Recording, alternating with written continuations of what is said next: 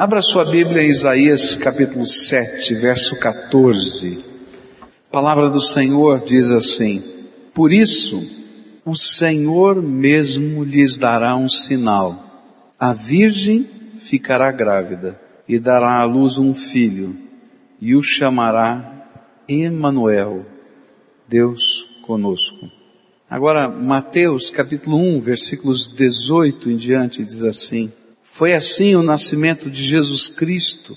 Maria, sua mãe, estava prometida em casamento a José, mas antes que se unissem, achou-se grávida pelo Espírito Santo. E por ser José, seu marido, um homem justo e não querendo expô-la à desonra pública, pretendia anular o casamento secretamente.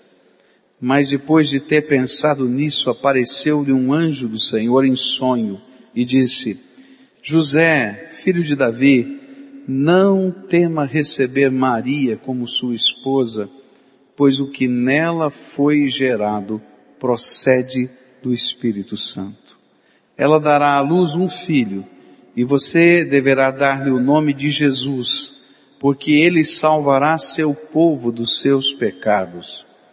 Tudo isso aconteceu para que se cumprisse o que o Senhor dissera pelo profeta. A virgem ficará grávida e dará à luz um filho e lhe chamarão Emanuel, que significa Deus conosco. Ao acordar, José fez o que o anjo do Senhor lhe tinha ordenado e recebeu Maria como sua esposa, mas não teve relações com ela enquanto ela não deu à luz um filho e lhe pôs o nome de Jesus. Agora, Lucas capítulo 1, versículo 30 diz assim, mas o anjo lhe disse, não tenha medo Maria, você foi agraciada por Deus, você ficará grávida e dará à luz um filho e lhe porá o nome de Jesus e ele será grande e será chamado Filho do Altíssimo. O Senhor Deus lhe dará o trono de seu pai Davi, e ele reinará para sempre sobre o povo de Jacó. Seu reino jamais terá fim. E perguntou Maria ao anjo, como acontecerá isso? Eu se sou virgem. O anjo respondeu, o Espírito Santo virá sobre você e o poder do Altíssimo a cobrirá com a sua sombra e assim aquele que há de nascer será chamado Santo Filho de Deus. Nós estamos estudando profecias do Antigo Testamento que falam a respeito do Senhor Jesus.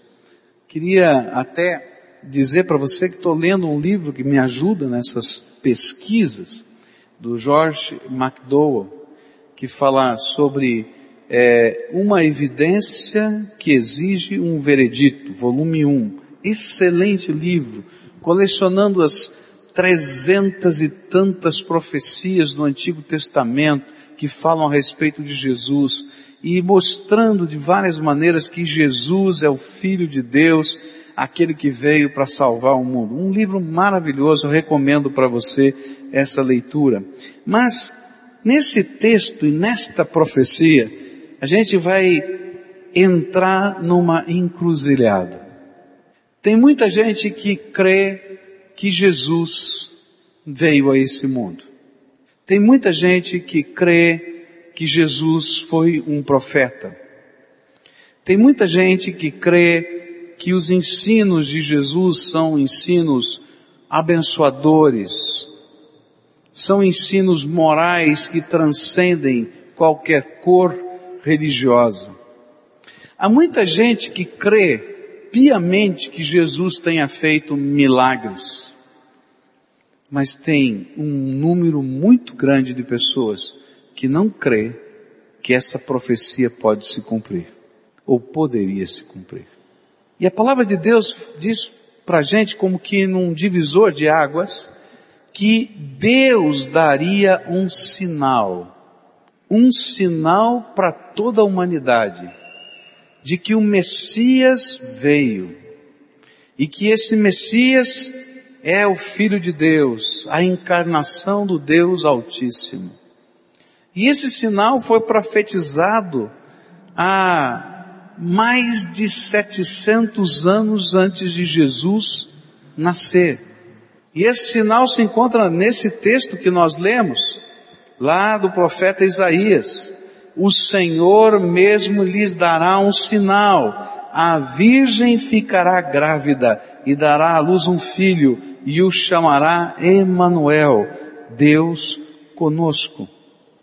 O nosso propósito hoje é olhar para essa profecia e reconhecer dentro desse, desse aspecto tão diferente, tão estranho, o que que Deus queria revelar para nós através desse sinal. Por isso, ele continua sendo o sinal mais controverso da Bíblia. Para muitas pessoas é algo mítico. Para outras pessoas é algo até abominável. Existem pessoas que não creem no cristianismo e uma das razões para não crerem no cristianismo é o nascimento virginal de Jesus. Mas a Bíblia nos fala que este fato é essencial para a nossa fé, pois foi o nascimento virginal que permitiu que ele fosse ao mesmo tempo verdadeiro homem, verdadeiro Deus e ao mesmo tempo o único capaz de nos salvar. Justamente pela sua natureza. A Bíblia vai nos ensinar através desse milagre que Jesus nasceu como todos os homens. No entanto, a sua concepção no ventre de Maria, sua mãe, foi de origem divina, sem a participação do componente sexual masculino. Milagre absoluto. Teologicamente, esse fato é apresentado para nós como uma manifestação da encarnação de Deus no homem. E isso é crucial para a gente entender a obra da salvação. Agora, tem gente que acha abominável porque quando olha para essa profecia, imagina alguma coisa muito humana. O que, que eles imaginam? Imaginam que Maria se tornou a esposa de Deus e houve algum intercurso é, de alguma maneira, não é? pensando até em sexualidade, para que Jesus nascesse. E aí então comparam o cristianismo com outras religiões do mundo, especialmente com o hinduísmo, onde existe uma figura de uma deusa que é esposa de uma outra divindade e que através desta fusão nasce um dos líderes da religião hindu e, e diz, está vendo, ó, é paganismo puro. E quando a gente olha para os deuses Lá da época do Antigo Testamento, a gente vai encontrar Baal e Azera. Baal, que era o deus da figura masculina, e Azera, o deus da figura feminina. E eles dizem, está vendo, ó, o cristianismo copiou esses modelos. Mas quando a gente lê as profecias, a gente vai entender que não é isso que a Bíblia está falando. A Bíblia não está dizendo que quando o Espírito Santo colocou a sua sombra sobre Maria, houve um intercurso sexual entre Deus e a mulher. Ou que Maria se tornou esposa de Deus. Não é isso que a Bíblia está dizendo.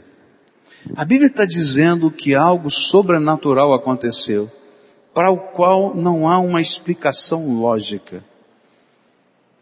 E que foi a única maneira pela qual Deus poderia cumprir uma profecia e cumprir o propósito da profecia, que era Ele mesmo se esvaziar da sua glória, caber na forma humana, habitar aqui entre nós, para um dia tomar o nosso lugar na cruz do Calvário. Sem Jesus ter nascido virginalmente de Maria, não existe encarnação de Deus. Jesus não seria o homem perfeito, para como Paulo vai ensinar e depois nós vamos estudar, para ele se tornar o segundo Adão, e Paulo deixa isso muito claro, que o pecado entrou nesse mundo através de um homem, e a salvação só poderia entrar nesse mundo revertendo o mal que o pecado fez, se um outro homem pudesse reverter o processo. Só que Deus sabia que nenhum homem na face da terra, nem antes, nem depois, nem agora, em qualquer tempo, sendo exclusivamente homem, conseguiria fazer isso, mas era necessário que fosse homem. E esse era um dilema no céu. A Bíblia diz que esse era um dilema tão grande que é chamado de o mistério no céu. Como Deus salvaria a humanidade era o grande segredo do céu. Nem os anjos sabiam, só a Trindade divina conhecia o propósito e o jeito que Deus ia salvar a humanidade. E então Deus, na sua sabedoria, disse: Eu vou me fazer homem. E ele seria então simultaneamente o perfeito homem e o perfeito Deus. As duas naturezas ao mesmo tempo numa só pessoa para que assim ele pudesse ser aquilo que o apóstolo Paulo chama de o segundo Adão, que traz salvação sobre essa terra. Mas ao mesmo tempo ele pudesse caminhar nessa terra sendo o perfeito Deus que vem e habita entre nós. É essa profecia que está lá em Isaías e que durante muitos anos as pessoas não conseguiam entender os teólogos do passado, do judaísmo, alguns eram radicais em dizer, olha, o Messias vai ser fruto de um milagre. Mas esses eram uma minoria, porque parecia algo tão mítico, tão doido, tão diferente. E outros diziam, não, a gente vai ter que entender isso simbolicamente. E você vai encontrar vários comentaristas do Velho Testamento no contexto do judaísmo tentando fazer-nos crer que era apenas um símbolo. Mas a Bíblia vai nos revelar, e os evangelhos vão dizer isso com clareza, isso aconteceu de verdade. Jesus nasceu virginalmente de Maria. E é interessante que, nesse contexto, a gente vai olhando para essa história toda, e a gente vai percebendo que Jesus, então, é o único capaz, capaz de fazer essa coisa tremenda chamada salvação. Não existe outro ser no universo que tenha passado por esse sinal excludente, para que a gente não imaginasse que qualquer pessoa poderia ser o Messias. A Bíblia diz claramente, o Messias tem que nascer virginalmente e ele vai ser o Deus que habita entre os homens. O perfeito homem, o segundo Adão, sem pecado, seria o único capaz de redimir e restaurar a raça humana. Olha só o que a Bíblia diz em Romanos 5. E aí o próprio apóstolo Paulo deixa essa doutrina muito clara para a gente. E eu vou pensar aqui alguns versículos. O pecado entrou, versículo 12, o pecado entrou no mundo por meio de um só homem e o seu pecado trouxe consigo a morte. Como resultado, a morte se espalhou por toda a raça humana, porque todos pecaram. Verso 14. Adão era a figura daquele que havia de vir, o perfeito homem. Verso 17. É verdade que por causa de um só homem e por meio do seu pecado, a morte começou a dominar a raça humana mas o resultado que foi feito por um só homem, Jesus Cristo, é muito maior. E todos aqueles que Deus aceita e que recebem como presente a sua imensa graça, reinarão na nova vida por meio de Cristo. Portanto, assim como um só pecado condenou todos os seres humanos, assim também um só ato de salvação liberta todos e lhes dá vida. E assim como muitos seres humanos se tornaram pecadores por causa da desobediência de um só homem, assim também muitos serão aceitos por Deus por causa da obediência de um só homem. O que Paulo está dizendo é que o nascimento de Jesus nos aponta algumas verdades essenciais do cristianismo. Salvação é algo sobrenatural, que não é fruto da nossa realização pessoal, não vem pelo nosso esforço, não vem pela nossa sabedoria, não vem pela nossa doutrina, é milagre, milagre, milagre de Deus para nós. Segunda coisa que esse texto vai ensinar para a gente é que salvação é presente da graça. E assim como não houve nenhum mérito em Maria, isso que é importante a gente entender, Maria sabia que ela foi agraciada, ela foi presenteada, é isso que a Bíblia está dizendo. Da mesma maneira, nós, quando recebemos Jesus como Senhor e Salvador da nossa vida, somos salvos, não porque tenhamos qualquer mérito, mas porque fomos agraciados pela presença do nosso Salvador habitando o nosso coração.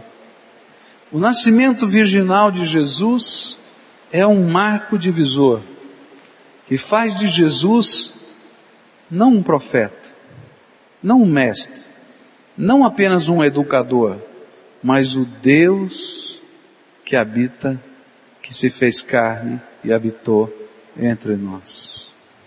Por que, que é tão difícil a gente crer nisso? Por que para algumas pessoas é tão difícil crer nisso? Porque não dá para explicar isso a não ser como um milagre. Só isso. Eu não tenho uma resposta natural para isso.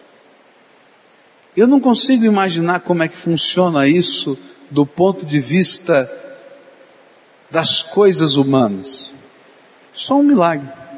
Agora é interessante é que mesmo o homem não crendo nessa concepção virginal, ele às vezes imagina que é parecido com Deus e quer imitar as coisas de Deus. Por exemplo, existe uma pesquisa que está acontecendo no mundo, na base do genoma humano e do DNA, que é a síntese da vida. Sabia disso? Os cientistas estão trabalhando para sintetizar a vida em laboratório. Para que através dos códigos genéticos, das misturas dos aminoácidos e das proteínas que fazem a cadeia dos DNAs, é? eles possam sintetizar ou criar do nada a vida. Agora é interessante isso, porque o homem é capaz de crer que a sua ciência pode criar do nada a vida. Mas esse mesmo homem não pode crer que o Todo-Poderoso, Criador do céu e da terra, pode criar vida humana e divina ao mesmo tempo, simplesmente pela palavra do seu poder. E sabe o que que esse, essa profecia mexe, fere, é com o sentimento de orgulho da humanidade, onde nós tantas vezes como homens imaginamos que somos tão capazes, tão poderosos, tão sábios, tão hábeis, e que Deus não pode ser tudo isso assim, porque fere alguns valores que nós não cremos. É interessante que quando Albert Einstein colocou e defendeu e provou até a teoria da relatividade, ele sofreu um grande problema. O grande problema é que a física até então ensinada, aprendida, advogada, que era física newtoniana, ela não se enquadrava, não se encaixava, não era a base do entendimento da teoria da relatividade, daquela expressãozinha tão simples que está lá. E de repente esse homem se tornou um grande paradigma, simplesmente porque ele disse que tudo aquilo que o homem tinha descoberto até então não era tudo que podia se compreender a respeito das coisas materiais que estão na terra. Quando o Senhor colocou para nós essa profecia e cumpriu essa profecia, Ele estava dizendo: olha, tem muito mais entre o céu e a terra, como disse Pascal, do que a sua vã filosofia pode conceber. Eu sou o Deus Todo-Poderoso que amo você. E salvação é milagre. Milagre que começa antes da fundação do mundo com um projeto, com um plano, mas que toma forma concreta no mundo, na terra, na minha vida hoje, através da intervenção do Deus Todo-Poderoso que habita entre nós, o Deus conosco.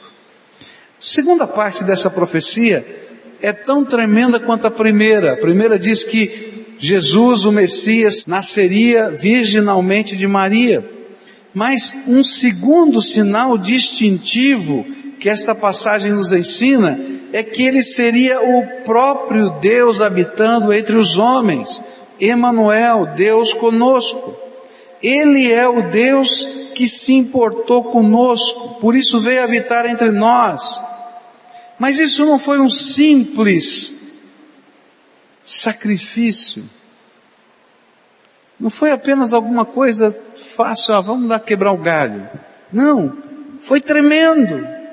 E a Bíblia então vai nos revelar a grandeza da encarnação. Filipenses 2, versículos 5, 6 e 7 dizem assim: Seja a atitude de vocês a mesma de Cristo Jesus, que embora sendo Deus não considerou que o ser igual a Deus era algo a que devia apegar-se, mas esvaziou-se a si mesmo, vindo a ser servo, tornando-se semelhante aos homens, e sendo encontrado em forma humana, humilhou-se a si mesmo e foi obediente até a morte e morte de cruz. O que a Bíblia está dizendo é que encarnação, o Deus que está no meio dos homens, não foi alguma coisa assim como um passeio turístico ou uma viagem missionária. Foi alguma coisa que teve implicações eternas. Primeira coisa que teve que acontecer é que parte da divindade teve que se esvaziar da sua glória. A Bíblia diz que Deus é infinito. E queridos, o infinito não cabe dentro do finito. É uma coisa muito simples, é muito maior. Então o que, que Deus teve que fazer para poder caber na forma humana? Ele se esvaziou de muito da sua glória, da sua infinitude, do seu poder. Parte da trindade divina, Deus Pai, Deus Filho Deus Espírito Santo, que a Bíblia diz que são um só, ainda que nós o percebamos de três maneiras, teve que se esvaziar profundamente da sua glória. Outra coisa que é tremenda para a gente entender quanto Deus nos ama, esse não foi um ato reversível. Jesus, por toda a eternidade, vai ter um corpo. Você já parou para pensar nisso? Está nas Escrituras. E o corpo que ele tem hoje é igual ao corpo que um dia todos aqueles que crerem no Senhor Jesus terão. Porque esta carne vai ser transformada. E esse corpo que é carnal, diz a Bíblia, vai ser transformado num corpo espiritual, à semelhança do corpo da ressurreição de Jesus. Meus queridos, não foi um passeio, foi uma entrega por toda a eternidade. Aquele que tinha a glória do Espírito e a glória do Pai, por amor a nós, se esvaziou para caber na forma humana e por toda a eternidade. Ele vai estar nessa forma junto conosco. Às vezes a gente lê algumas doutrinas da Bíblia e não entende a profundidade delas. E talvez até fique estranho a gente estar num culto lendo, mas Senhor, mas para onde o pastor vai? Eu quero dizer para você o que significou Jesus ter nascido virginalmente de Maria e o que significou ele ser o Deus conosco. É tremendo, queridos. A minha salvação foi ato de um amor, de uma entrega, de um dar-se que não tem volta. A Bíblia diz mais, Deus conosco, o Emanuel, Jesus, ele tinha um propósito, se identificar e assumir como Deus encarnado os nossos pecados na cruz. E é por isso que ele vai dizer que ele se humilha até a morte e morte de cruz. Você já ouviu falar tantas vezes, às vezes a gente não entende que Jesus morreu na cruz e naquele momento em que ele morreu na cruz, assim como o pecado de um homem afetou a raça inteira e o pecado de Adão entrou no DNA humano, na morte de Jesus, todo o efeito, toda a consequência, todo o peso, toda a desgraça do pecado humano foi lançado no corpo, no DNA, na estrutura do homem Deus, Jesus, na cruz do Calvário. E muitos estudiosos, quando estudam a crucificação, dizem que os efeitos, eu não sei avaliar isso, só posso citar o que li, que os efeitos daquilo que estão lá nos sintomas, as causas daqueles sintomas que coincidem com a morte do Senhor Jesus, não é que Jesus morreu por asfixia, como acontecia com uma pessoa que tinha sido crucificada porque ela precisava o tempo todo se levantar para respirar e quando ela se lançava outra vez, o diafragma não funcionava, então muitos cansavam por estar nesse movimento constante e morriam de asfixia. Mas diz, olha, não tem essa característica. Outros dizem assim, olha, algumas pessoas morriam por perda de sangue. E então, olha, mas não é essa característica que os evangelhos nos mostram. E aí um estudioso fez um trabalho dizendo assim, Jesus morreu na cruz porque o seu coração explodiu. Não aguentou. E aí naquele momento em que todo o pecado humano é lançado sobre Cristo Jesus na cruz do Calvário, Deus homem, e que parte da divindade, lembra a trindade divina ali? Parte da divindade, aquela parte que se esvaziou para caber na forma humana, dá aquele grito, Deus meu, Deus meu, porque me desamparaste? Porque naquele momento todo o pecado estava sobre ele. E ele suspira e entrega sua alma. A gente vê aí nesse contexto a grandeza do nosso Deus. Encarnação não foi um passeio na terra, foi uma entrega de amor que não tem volta. 2 Coríntios capítulo 5 diz assim, portanto, se alguém está em Cristo, é nova criação, as coisas antigas já passaram, e eis que surgiram coisas novas. E tudo isso provém de Deus, que nos reconciliou consigo mesmo por meio de Cristo e nos deu o ministério da reconciliação. Ou seja, Deus em Cristo estava reconciliando consigo o mundo e não levando em conta os pecados dos homens e nos confiou a mensagem da reconciliação. Portanto, somos embaixadores de Cristo, como se Deus estivesse fazendo o seu apelo por nosso intermédio. Por amor a Cristo lhe suplicamos, reconciliem-se com Deus. Deus tornou pecado por nós aquele que não tinha pecado, para que nele nos tornássemos justiça de Deus. Verso 21 é fortíssimo, queridos. Quando Jesus tomou o meu e o seu lugar na cruz do Calvário, a Bíblia está dizendo que ele não apenas recebeu o peso dos pecados, mas ele que era justo, perfeito, sem pecado, ele se fez pecado por nós. E quando a gente começa a estudar a Bíblia, vai ver que essa encarnação vai além. A Bíblia diz que o salário do pecado é a morte, e a morte eterna, separação de Deus.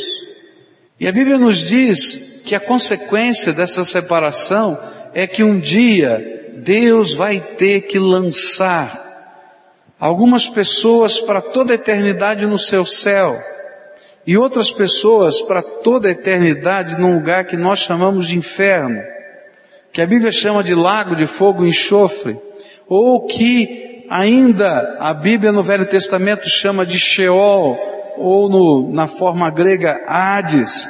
E esse lugar Hades, que quer dizer lugar dos mortos, ele estava dividido em duas partes. Uma parte de luz, onde também era conhecida como seio de Abrão, e uma parte de trevas, que era conhecida por aquilo que nós chamamos de inferno. E aí a Bíblia diz que naqueles três dias entre a morte e a ressurreição, Jesus desce a esse lugar. Quem desceu a esse lugar não foi um profeta. Quem desceu a esse lugar não foi um agente da moral divina. Não foi um homem apenas foi o perfeito homem e o perfeito Deus, parte da trindade divina, parte da essência divina, que teve que se esvaziar para caber na forma humana, e ele foi lá e ficou nesses três dias, e a Bíblia diz que ele anunciou o que Deus iria fazer para a salvação do mundo. E eu não entendo muito bem o que significa isso. O que eu compreendo é que naquele lugar e naquele tempo, todas as profecias começaram a ser reveladas, e aqueles que criam e guardavam a remissão que lá nos profetas estava sendo dito, que estavam naquela parte do Hades que a gente chama de Hades luz, quando Jesus ressuscitou foram guindados daquele lugar para o paraíso de Deus até a sua volta. Mas todos que antes já tinham tomado a sua decisão e não creram nas suas promessas, quando ouviram aquela mensagem, só puderam chorar e continuar chorando por toda a eternidade a condenação dos seus pecados. Mas a coisa tremenda é que o meu Salvador, que nasceu virginalmente de Maria, que é Deus conosco, foi naquele lugar por mim. Ressuscitou ao terceiro dia e a sua encarnação não foi revertida. E por toda a eternidade, ele vai estar com o seu corpo glorificado e nós também. Só porque ele me amou. Salvação, queridos, não é um ato de uma conta de crédito e débito, pecado e boas obras. Não tem homem que consiga ficar um positivo nessa conta. Salvação é milagre de um Deus que nos ama, que desceu aqui entre nós e se fez carne, porque tinha um projeto redentor. E sabe o que é tremendo? A Bíblia diz o seguinte, que esse é um milagre que era um mistério. Lembra que eu falei isso para você? Um mistério. 1 Coríntios capítulo 2 diz assim, se os principados e potestades conhecessem o mistério de Deus para a salvação do homem, nunca teriam crucificado a Jesus. E aí eu vejo a grandeza do meu Deus. Usa até as estruturas do mal para cumprir o propósito salvador dele. Eu queria terminar essa meditação dizendo o seguinte para você. Jesus é o perfeito homem. É o perfeito Deus. Nascido virginalmente de Maria o único que pode me salvar, o único que pode me levar ao Pai.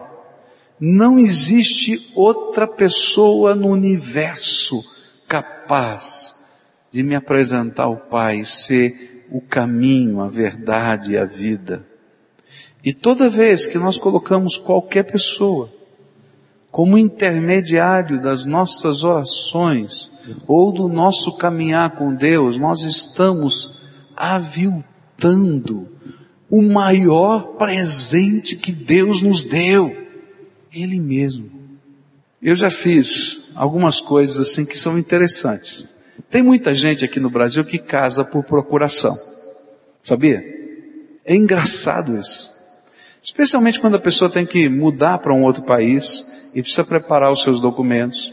Então, às vezes eu vou ao cartório como testemunha, não é? De casamentos por procuração. E aí é muito interessante, porque às vezes é um amigo que está casando por procuração, ou seja, ele passa a procuração para um amigo para casar com a sua noiva, é muito esquisito.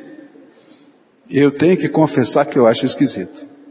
Às vezes é o pai do noivo que vem e faz lá e celebra o casamento, né, e assina em nome do filho. Tem de tudo. Já vi até mãe da noiva assinando, não é? Agora uma coisa eu já descobri. Ninguém permanece com aquele que assinou para o resto da vida como casado.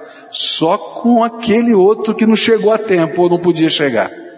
Quando eu olho para essa, para essa história toda, eu descubro que tem muita gente tentando caminhar com a vida, tentando achar procuradores que possam conduzir a algum lugar. Mas Jesus não quer que tenham procuradores no seu relacionamento, Ele quer ser o seu salvador pessoal. Aquele que veio, que amou você, que pagou um preço que você não consegue imaginar, não consegue qualificar, porque a gente está falando de dimensão cósmica para ser o salvador da tua vida. E eu queria terminar orando. Duas orações simples. A primeira delas é de gratidão. Se você nunca fez essa oração, eu queria que você orasse hoje assim: Jesus, eu não entendia a amplitude do teu amor por mim. Obrigado, Jesus. Porque o Senhor me amou a ponto de tantas coisas assim. E a segunda oração é, se você ainda não convidou Jesus para ser o Senhor e o Salvador da tua vida, se você não entregou as chaves da tua alma, entrega, porque não tem outra pessoa no céu, na terra, debaixo da terra, em todo o universo, que te ame tanto e que tenha um poder redentor, transformador, como do Senhor Jesus. Vamos orar juntos aqui?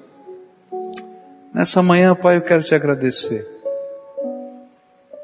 Eu, Pascoal, quero te agradecer, porque um dia a promessa que o Senhor fez de que daria um sinal à humanidade, de que o Messias, o Salvador, chegou, que era uma virgem dar à luz, aconteceu.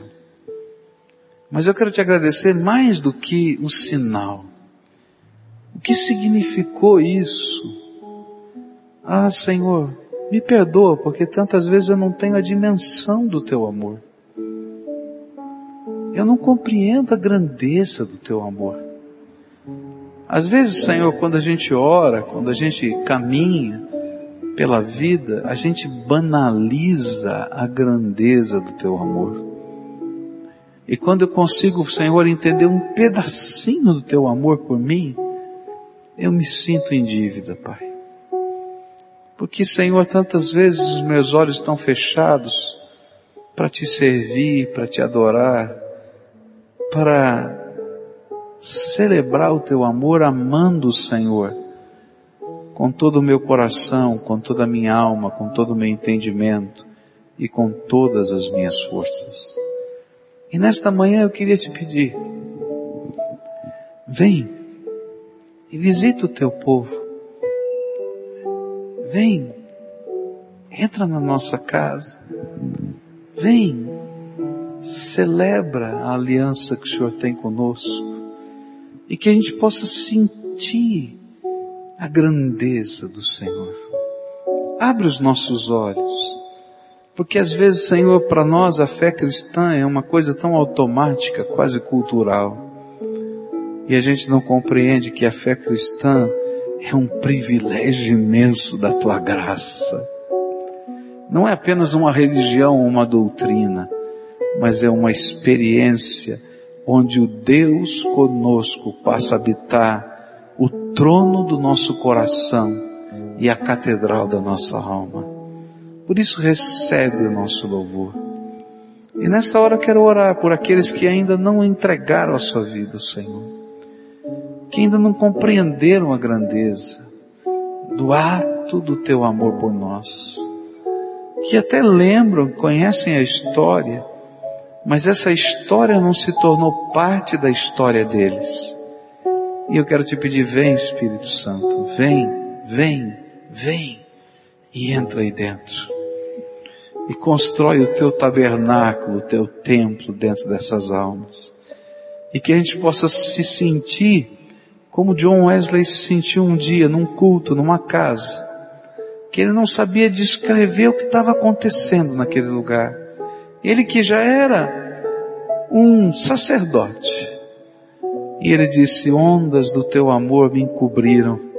E eu não sei o que aconteceu, mas eu fui contaminado pelo teu amor. Que aconteça isso na nossa vida, que as ondas do teu amor, da tua graça se revelem e que o reino do Senhor, o reino do Senhor, se instale dentro da nossa alma. Bendito seja o nome de Jesus, Salvador nosso, Redentor amado, Senhor da nossa vida, a quem adoramos de todo o nosso coração. Amém e amém.